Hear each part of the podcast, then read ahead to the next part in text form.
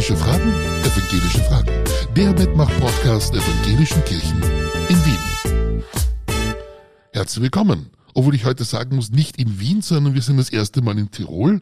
Und ich stehe auch hier ganz alleine im Studio, denn unser lieber Thomas Müller aus Kufstein ist mir heute über Videotelefon zugeschalten. Er hat die Schülerinnen-Sendung gehört und es hat ihm so gefallen, dass er auch gesagt hat, er möchte gerne eine über Ostern machen.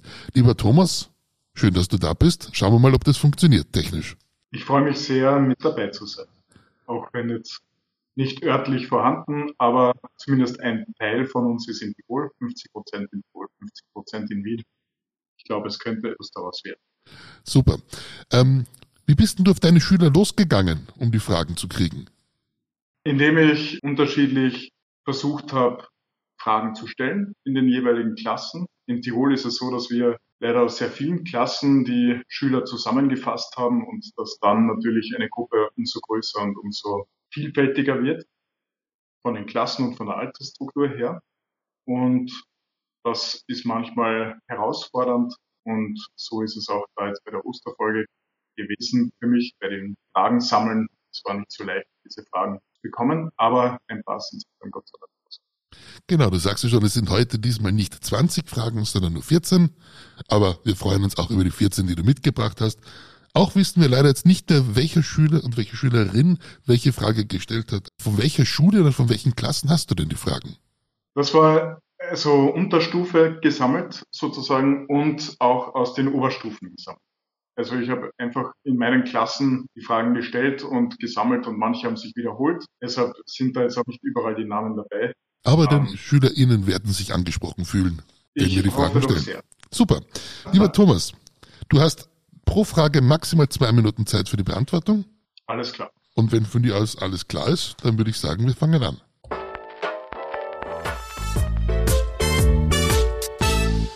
Und schon sind wir bei der ersten Frage. Woher kommt der Name Ostern? Das mit dem Namen Ostern ist gar nicht so einfach. Es gibt verschiedene Herangehensweisen und Argumentationen. Grundsätzlich kommt es aus dem Altgermanischen wahrscheinlich und Austro oder Ausro ist die Morgenröte sozusagen. Austro ist dann das im Osten sozusagen, also da, wo die Sonne aufgeht. Und Morgen und Sonnenaufgang, das hat sehr viel, finde ich, mit Ostern zu tun. Es geht eigentlich um einen Neubeginn, um einen Neustart, um, um Neues, das entstehen kann. Ich habe bei der Frage natürlich auch ein bisschen im Internet recherchiert, gebe ich offen und ehrlich zu. Und immer wieder wird da im Ostara, diese alte germanische Göttin, in Verbindung gebracht. Allerdings scheint mir das auch nicht ganz so sicher zu sein, dass tatsächlich nach dieser vermeintlichen Gottheit benannt wurde. Bin da aber jetzt auch kein Experte und jetzt auch nicht ganz viel Worte darüber verlieren, ich, ich muss ja immer noch was aus der Bibel einbringen. und passend dazu, ich hoffe, die Schnappnase unterbricht mich nicht, aber Markus 16, Vers 2, da gehen die Damen zum Grab in der Früh und sehen einfach, wie die Sonne aufgeht. Und das ist irgendwie eine schöne, eine schöne Verbindung. Danke dir für den Bibelverweis. Wir kommen zur zweiten Frage. Warum feiern wir eigentlich Ostern? Ja, es hat sich irgendwie so ergeben sozusagen, indem wir einfach viel zu tun haben in unserer Geschichte mit dem Judentum. Im Judentum wird auch jährlich das Pessachfest gefeiert und in dieser Tradition haben sich die Christinnen und Christen sehr früh wieder eingefunden. Und das liegt einfach auch daran, dass am Vorabend dieses Passafests Jesus gefangen genommen wurde und Jesus verhaftet wurde und Jesus auch letztendlich gestorben ist. Und daher verbinden natürlich Christinnen und Christen sehr viel mit diesem Osterfest oder mit diesem Termin und mit diesen Daten. Ostern, das heißt für Christinnen und Christen, Gott ist nicht tot, sondern Gott ist auferstanden und es ist einfach eine freudige Botschaft, die man da zu verbreiten hat. Der Tod hat nicht das letzte Wort, die Verzweiflung hat nicht das letzte Wort. All das, was uns jetzt vielleicht in unserer jetzigen Lebenssituation so beschäftigt, das wird eines Tages vergänglich sein und wird nicht für immer so bleiben. Damit sind wir schon wieder bei der nächsten Frage. Welche Bedeutung hat der Gründonnerstag? Der Gründonnerstag, das ist so die Situation, wo Jesus das Abendmahl erstmals gefeiert hat. Und zwar in der Situation, in dem er eigentlich etwas Neues hineingebracht hat, indem er eben gesagt hat, das ist mein Leib, das ist mein Blut und tut dies zu meinem Gedächtnis.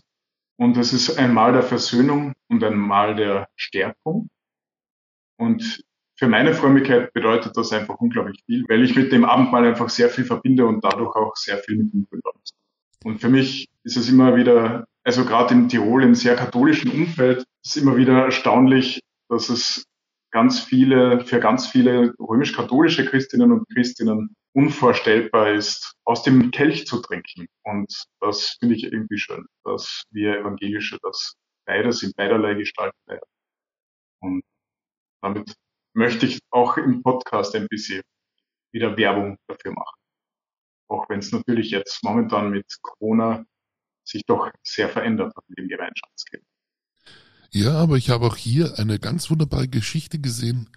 Die haben einen Gemeinschaftskelch und aus diesem Gemeinschaftskelch wurde dann an jedes Gemeindemitglied in einem kleinen Gefäß, das die gleiche Farbe hat und auch wie der Kelch einen Schluck Wein herausgeschüttet. So konnte jeder davon trinken, aber man, es kam trotzdem alles aus einem Kelch. Das war sehr stimmig und es hat mir sehr gut gefallen. Ja, die Not macht Gott sei Dank erfinderisch und es kommen tolle Sachen dabei heraus. Genau. Aber was hat der Gründonnerstag mit der Farbe Grün zu tun? Ja, da muss man wieder sozusagen in die, in die, Sprach, in die Sprache hineinblicken. Und zwar kommt das diesmal aus dem Althochdeutschen. Und Grinen, Althochdeutsch, bedeutet eigentlich so etwas wie Wein. Und ich kenne das aus meiner Kindheit, dass es am grünen Donnerstag immer Spinat gegeben hat. Und ich habe selbst Spinat nie besonders gerne gemacht.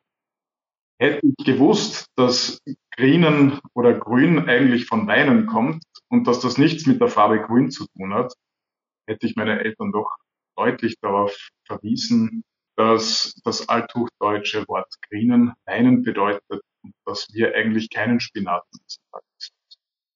Ich gebe aber offen zu, dass mittlerweile ich zum Gründonnerstag selbst auch Spinat esse. Also es hat sich auch in meinem Geschmack so manches verändert.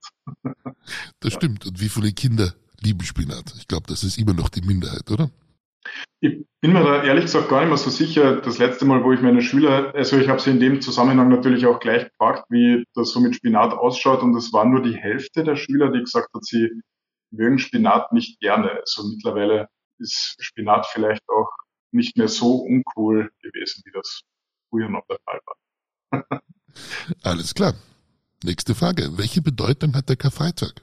Karfreitag ist grundsätzlich ein sehr trauriger Tag. Also der Gedenktag gibt eigentlich keinen Anlass dazu, sich zu freuen.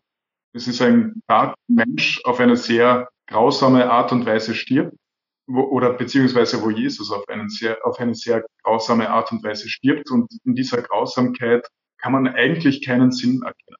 Aber ich glaube, dass Gott aus den Dingen, die sinnlos sind und die umsonst sind, etwas Wunderbares schaffen kann. Und für mich ist das ein, wieder ein sehr schönes Symbol dazu, wie das Christentum traurige Tage positiv umformulieren kann, aus einer traurigen Welt, aus einer traurigen Situation sehr Tröstliches machen kann. Und dass aus dieser Sinnlosigkeit dann eigentlich was ganz Zentrales für meinen Glauben zumindest wird, nämlich die Vergebung. Also dass das, was wir, was uns von Gott trennt, letztlich überwunden wird und selbst obwohl wir Menschen ähm, Jesus selbst gekreuzigt haben, das wird uns auch vergeben. Also es ist ein, unglaub es ist ein unglaubliches Entgegenkommen Gottes, das in der dunkelsten Stunde sozusagen das sehr, sehr helles und sehr, sehr kraftvolles erschafft. Die nächste Frage ist spannend und nicht für alle Wiener nachvollziehbar, denn nicht alle Wiener Kirchen haben eine Glocke. Aber warum läuten bei den Evangelischen, zumindest in Tirol, am Karfreitag die Glocken? Ich bin ehrlich gesagt noch nicht ganz so sicher, ob das wirklich in Tirol tatsächlich der Fall ist. Aber ich habe es vor, aus meiner Kärntner Heimat mitzubringen. Und ich weiß, dass der Fragensteller dieses Podcasts ja auch eine sehr innige Verbindung mit Kärnten hat. Gut, ich, wir, wir, waren Nachbarn. Wir waren Nachbarn. Sagen genau. wir es doch so, wie es ist, oder? Und kennen uns seit ganz vielen Jahren. So ist es. So und ich sind schon lange miteinander verbunden. Ähm, ja, und da gab es immer wieder mal katholische Bürgermeister, die erstaunt angerufen, angerufen haben oder erstaunt nachgefragt haben, was jetzt tatsächlich ist, warum am Karfreitag die, das Glockengeläut stattfindet. An diesem Tag sollte es doch still und möglichst andächtig sein. Aber für uns Evangelische ist dieser Karfreitag einfach ein unglaublich großartiger Tag. Gott vergibt den Menschen, Gott nimmt die Schuld weg. Wir müssen nichts mehr tun, sozusagen, um der Liebe Gottes irgendwie entgegenzugehen.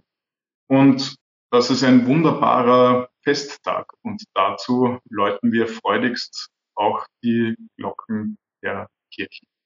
Auch bei der nächsten Frage, während viele WienerInnen nicht wissen, worüber wir reden, kannst du uns erklären, was ist denn eine Ratsche? Ratsche ist ein lautes Instrument sozusagen. Es ist ein knatterndes Geräusch, wo mehrere kleine Hölzer aufeinander schlagen und dadurch ein sehr lautes Ratschgeräusch. Ich weiß gar nicht, wie man das sonst richtig ausdrückt, aber jedenfalls ein lautes, knatterndes Geräusch erzeugen. Und mit diesen Ratschen geht man vor allem in katholischen Gegenden dann durch die Gegend. Ursprünglich ist es entstanden, weil eben das Glockengeläut nicht stattfinden durfte. Daher hat man gesagt, man braucht irgendwie etwas anderes, um die Menschen zur Gebetszeit zu erinnern. Und dann ist man eben mit diesen Ratschen durch den Ort gegangen. Also das Glockenläutverbot muss irgendwie abgedeckt werden und da ist dann die Ratschen eigentlich ein sehr passendes Instrument da. Gut, ich stelle jetzt einmal noch die Frage dazu, diese Antwort. Die Frage war gewesen, warum geht man in der Woche vor Ostern mit den Ratschen durch die Häuser? Genau, um einfach an die Gebetszeit zu erinnern. Großartig. Ähm, geht ihr mit den Ratschen in Tirol wirklich? Habt ihr das? Ich habe diese Frage zumindest vernommen in dem Sinn, dass ich in der Ostervorbereitung ähm, im Religionsunterricht davon gesprochen habe, was Ratschen sind. Und daher kommt auch diese Frage. Alles klar. Ob es jetzt in Kufstein tatsächlich Ratschen gibt, weiß ich nicht. Aber ich nehme an, weil es kam den Schülern auch nicht so fremd vor.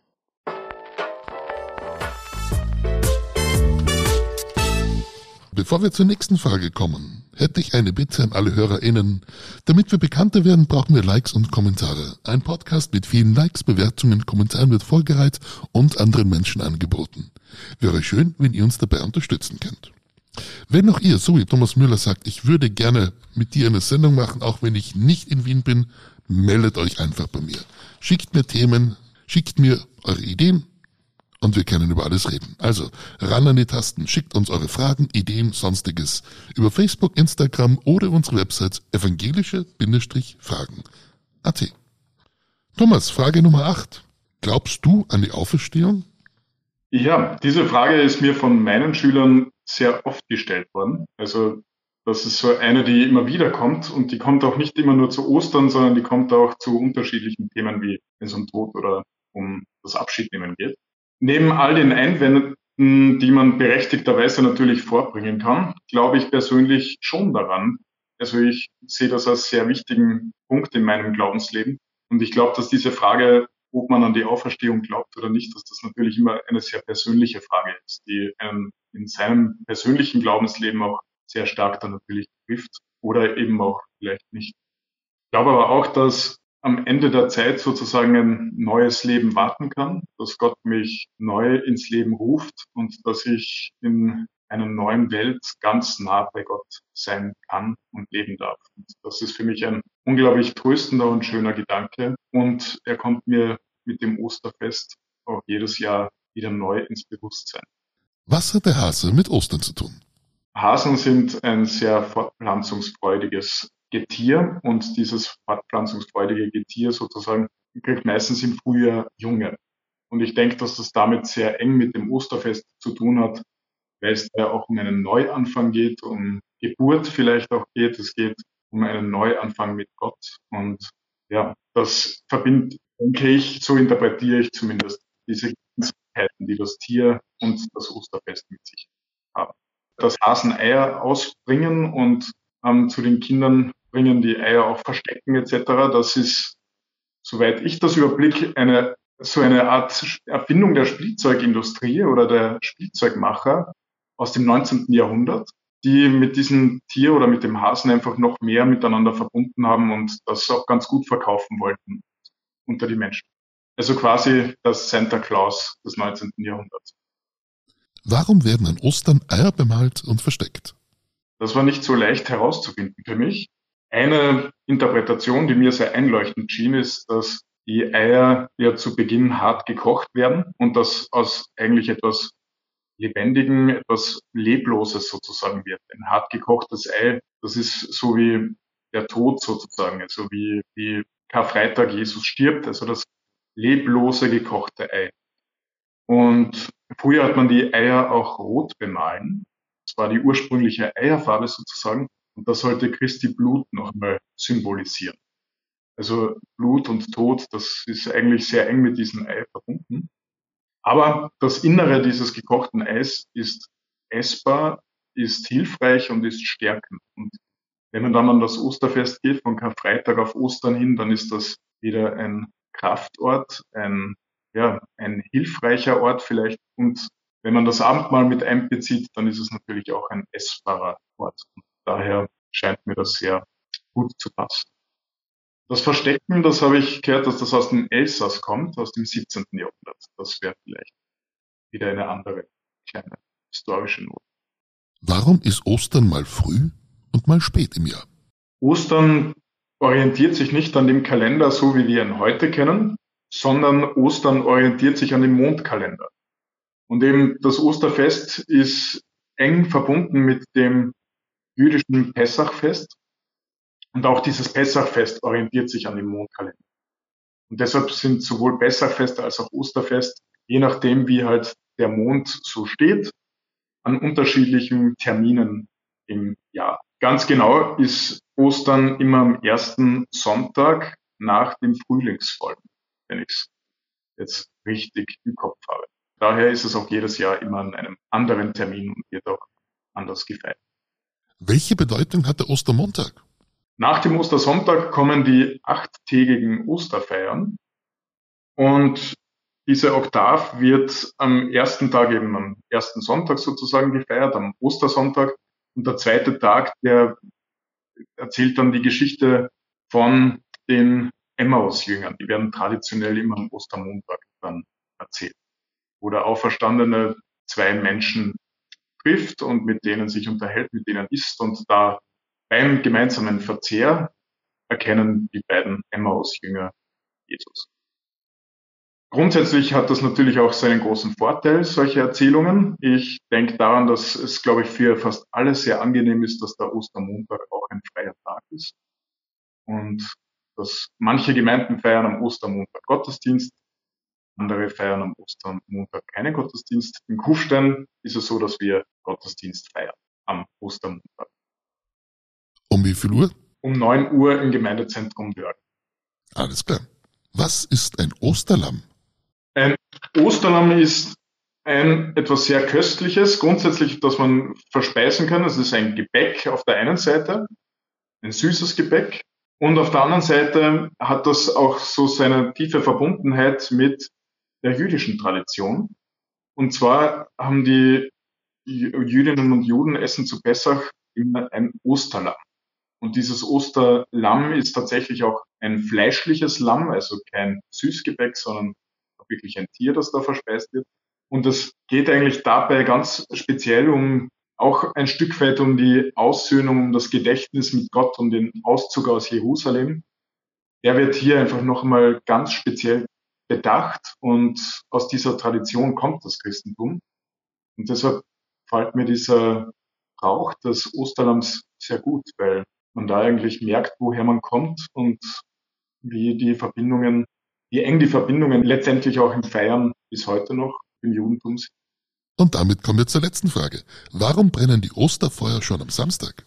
Ja, das ist auch nicht so leicht zu beantworten. Ich erkläre es meinen Schülerinnen und Schülern immer damit, dass in der Antike der neue Tag damit beginnt, dass die Sonne untergeht. Und sobald die Sonne untergegangen ist, beginnt eigentlich schon der nächste Tag. Und deshalb kann man am Samstagabend eben schon die Ostervorfeier machen. Also die Kärntner nehmen es auch nicht im ganz so genau. Da wird schon zu Mittag nach der Fleischweihe dann schon bei den Katholiken gegessen. Aber man kann eben schon am Samstagabend tatsächlich Ostern feiern und Ostern vorfeiern. Und solange man noch Osterfeuer brennen darf, es ist auch nicht immer so leicht für die jeweiligen Vereine das anzumelden und das auch dann wirklich zu machen, ist es eigentlich ein schöner Brauch und ich kenne es aus Kindertagen auch noch sehr gut. Mittlerweile scheint mir das aus gutem Grund schon etwas besser geregelt zu sein. Ich glaube, das ist ja extrem wichtig für die Zuseher, wenn, wenn die Schnachnase kurz ein paar Minuten länger schlaft, zu erklären, dass wir Kärnten einfach das beste Essen zu Ostern haben. Schinken, Wein ist ein wunderbarer Brauch. Ein, das kennt man außerhalb von Kärnten in Österreich kaum. Und es ist einfach ein sehr schönes Miteinander. Eigentlich jedes. Das stimmt. Denn wir haben einen Reinling, das ist ein Hefegebäck, süßlich, auf den kommt der Osterschinken drauf, dann kommt da der Creme drauf und dann kommt noch ein Ei drauf. Und das ist die Osterjause in Kärnten. Genau. Also speziell äh, Eier, äh, äh, ich kenne das auch mit Eiercreme. Das ist ja auch nochmal so. Mir schmeckt das auch unglaublich gut. Das kommt wirklich tatsächlich alles auf eine Gabel und es wird alles miteinander verspeist. Das stimmt. Aber ich habe auch schon den einen oder anderen darüber lachen sehen und sagen wird, nein, das möchte ich gar nicht probieren. Also, uns schmeckt's. Und das war's auch schon wieder. Lieber Thomas, ich danke dir mal für dein Kommen. Lass deine SchülerInnen lieb grüßen und bedanke dich bei ihnen für diese Fragen. Und ich freue mich, dass du da warst. Ich freue mich auch, dass ich da sein durfte und es hat mir großen Spaß gemacht. Und liebe Grüße aus Tirol an alle Hörerinnen und Hörer und natürlich auch an dich. Euch, liebe Hörerinnen und Hörer, danke ich fürs Zuhören und ich darf euch bitten, empfehlt uns weiter. Auch freuen wir uns um eine positive Bewertung. Und zum Abschluss, lieber Thomas, darf ich dich noch um ein Segenswort bitten. Segne uns und behüte uns, Gott der Allmächtige, der Vater, der Sohn und der Heilige Geist. Amen.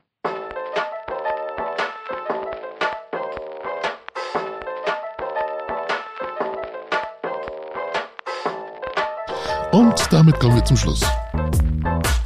Also folgt uns auf Facebook oder Instagram oder kommt auf unsere Website evangelische-fragen.at. Lasst mich wissen, was euch interessiert. Ich freue mich über eure Nachrichten.